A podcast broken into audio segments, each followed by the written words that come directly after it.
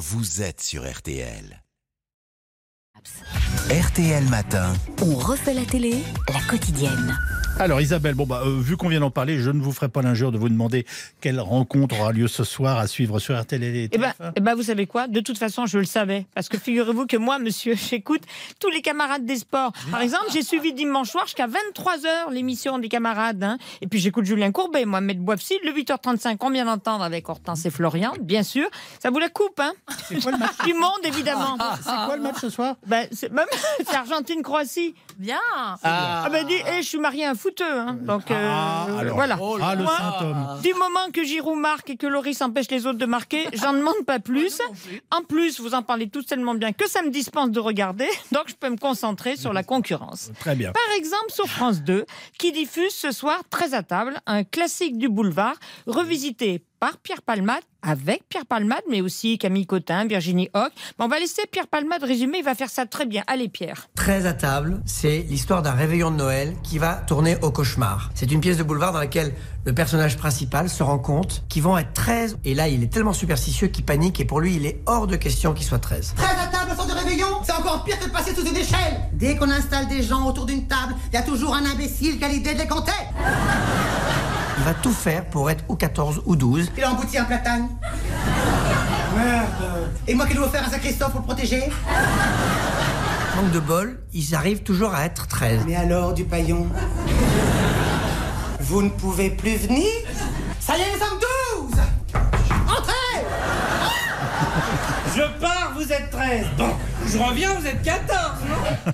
Eh ben non, ils sont toujours 13 et c'est très amusant. C'est d'ailleurs la semaine bouffe de Pierre Palmade puisqu'il nous offre jeudi sur M6 son quatrième grand restaurant, forcément savoureux. Avec lui, on se met volontiers à table et vous verrez que certains vont manger cher, comme on dit. Bon, sinon Isabelle, vous nous confirmez que le cauchemar en cuisine de ce soir est une rediffusion sur M6. Encore de la nourriture. Oui, mesure de salubrité publique face au foot et c'est quelques 8 millions de téléspectateurs de moyenne, on va dire, avec évidemment un pic à bien plus euh, à la fin. C'est la rediff de l'émission où Philippe Etchebest vole au secours d'Élodie et Damien à Castel-Guyon. Alors, on a toujours de la peine pour ces restaurateurs qui sont attendrissants, même si on se demande pourquoi ils ont choisi la Pas restauration. très compétent Et non puis plus. voilà, en- ce soir en plus, ils vont se revoir en situation délicate. Je suis pas sûre que ça les surdynamise. Mais précision, Philippe Etchebest ne joue pas. Il est vraiment indigné. Par exemple, là, quand il découvre la crasse de la cuisine, petit état des lieux de lieu en sale état. Oh la vache Mais c'est quoi cette cuisine? J'en ai vu, Damien. Mais franchement, ça fait peur. C'est-à-dire? C'est-à-dire, tiens, regarde.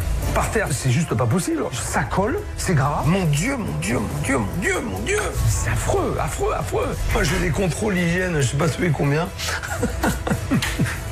Et mais toi, t'as jamais personne qui est venu.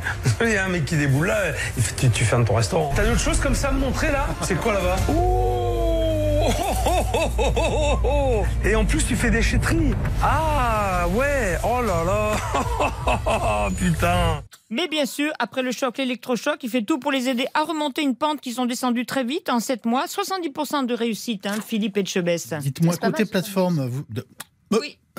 Vous avez vu le méga Harry de Netflix? Oui, mais alors comme ça mérite un grand dégagement, je vous en parlerai demain.